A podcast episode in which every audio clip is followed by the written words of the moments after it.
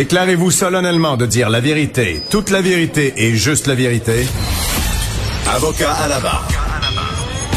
Avec François-David Bernier. Le non-verbal, vous connaissez ça.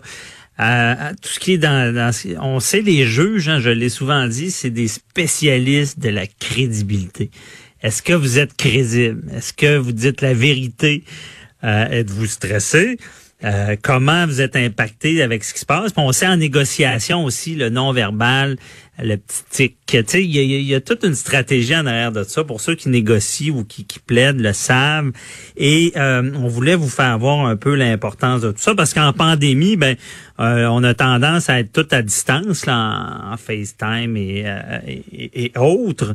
même les tribunaux, là, on procède beaucoup à distance. J'ai moi-même déjà plaidé euh, avec une télé, le juge qui est à la télé avec des témoins.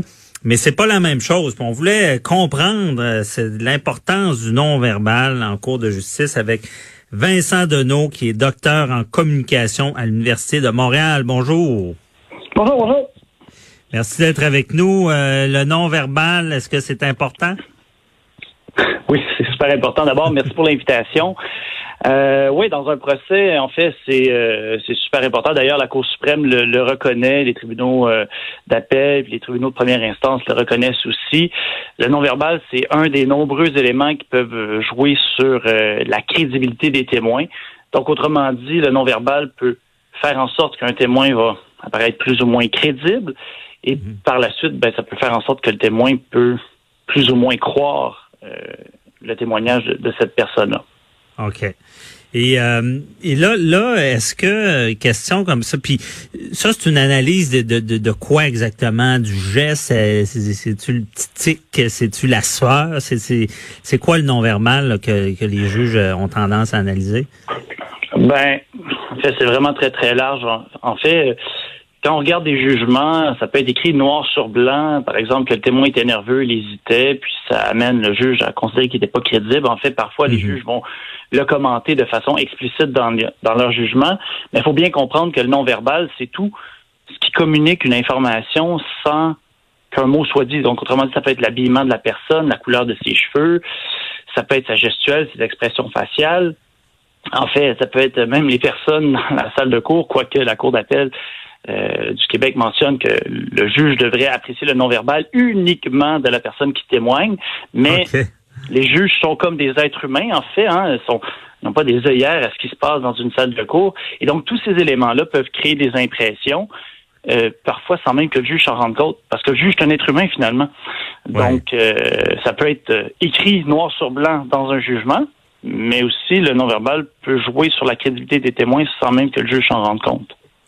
Effectivement. Je seconde parce que j'ai souvent eu des clients que je devais avertir de, tu sais, les petits soupirs, là. Ah, puis là, ils sont, ils sont accusés d'avoir été agressifs, puis ils sont agressifs dans leur attitude. Tu sais, c'est problématique.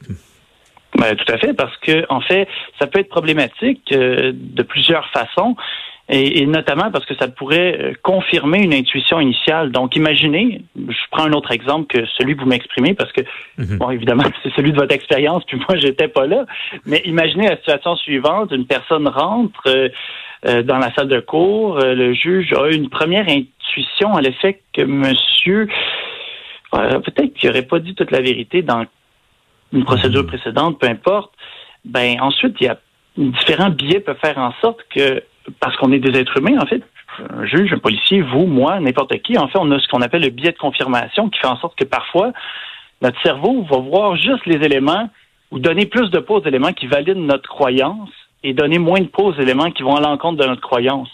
Euh, donc, par exemple, dans ce que vous donnez comme exemple, si une personne est accusée d'être agressive, puis qu'en plus, dans la salle de cours, elle semble agressive, ben là, ça peut confirmer une croyance initiale à l'effet que ben, peut-être qu'elle est effectivement agressive. OK. Je comprends, ouais. Non, c'est vrai.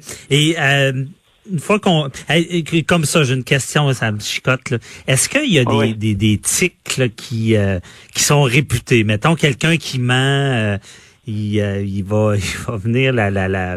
D'ailleurs, je sais qu'à l'époque, les détecteurs de mensonges ont commencé comme ça. Ils mettaient du riz dans la bouche du monde, puis si ça devenait mouillé, je pense, ou si ça restait sec, ça disait qu'il mentait ou pas. Là. Est-ce qu'il y a des tics établis comme ça qui disent ben, la personne a ment? Là? Non, il n'y en a pas. En fait, euh, la recherche, ce qu'elle suggère, la recherche scientifique, euh, les articles révisés par les pairs, par une communauté internationale, internationale de chercheurs, pardon, suggèrent que depuis, des années, en fait, qu'il n'y a pas de comportement présent chez toutes les personnes qui mentent, puis absent chez toutes les personnes qui disent la vérité. Et ça, c'est tant d'un point de vue non verbal, verbal, vocal ou physiologique. Donc, autrement dit, le détecteur de mensonges, ça mesure de façon très, très exacte des réactions physiologiques, mais aucune de ces réactions-là et le propre du menteur. Donc, en fait. Euh, voilà. parce qu'en droit criminel, c'est irrecevable. Même le détecteur, je parle pas du détecteur de l'époque, c'était en Chine, je pense, qui faisait ça. avec le riz, là. Avec le, riz, Je pense qu'il y avait un bouche-chèche qui mentait. Mais en tout cas, donc, même aujourd'hui, le détecteur de mensonges n'est pas recevable en cours. Et euh, ceci étant dit, bon, Là, on est en pandémie, mais on a tous tendance, que ce soit en affaires, on négocie à distance, on se voit moins. On mhm. J'ai déjà plaidé à distance, j'ai pas aimé ça. Justement, je chantais moins le pouls du juge ou des témoins. Est-ce que ça a un mhm. impact? Ben oui, certainement. Parce que dans une audience, Bon, dans une audience virtuelle, vous êtes en arrière de votre écran, en fait, puis la caméra vous filme. Elle filme votre visage, peut-être un peu vos mains, puis c'est à peu près ça. Ah ben, l'usage puis les mains, là, c'est vraiment un aspect minime de toute la communication non verbale qu'il peut y avoir dans un procès. Ah, juste, juste la salle de procès en soi, ça crée un, ça peut créer une certaine légitimité, une certaine, un aspect solennel. Euh, ça peut euh, créer un peu d'autorité même sur le, le processus judiciaire. Bon, ça c'est une chose, ça c'est l'environnement, mais c'est du non verbal aussi. Mais après la gestuelle, d'un juge, ben ça, dans une salle de cours, ça peut contribuer à favoriser l'empathie, la confiance. Mhm. Ça peut faire en sorte qu'un témoin va s'exprimer davantage à la cour. Euh, ça, c'est pour le juge, par exemple. Pour l'avocat, ben, de son côté, lui, euh, quand il y a le témoin à côté de lui, ben, il peut saisir à chaque instant ses actions, ses propos, les nuances. Puis ça, ça lui mhm. permet de s'adapter en conséquence. Ben, ça peut aider au contre-interrogatoire.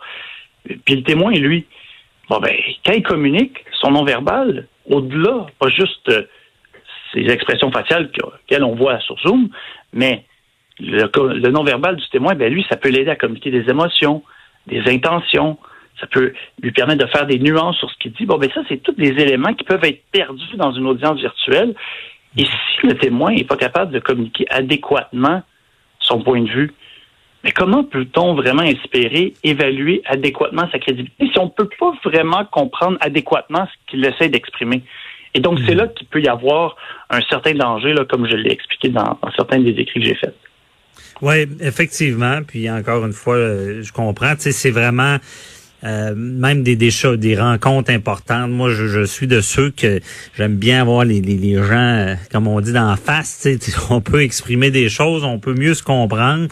Des fois, j'imagine que euh, l'élément, nous reste pas plus beaucoup de temps, mais justement, l'élément aussi de déconnexion, on est dans, dans son chez-soi. Mais vous l'avez expliqué, il y a tout un, il y a la cour, il y a l'importance de la chose.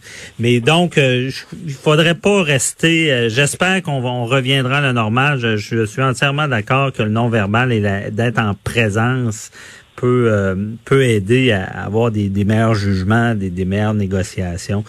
Merci beaucoup, euh, Vincent Deneau, euh, qui est docteur en communication à l'Université de Montréal. Nous avons éclairé, très intéressant.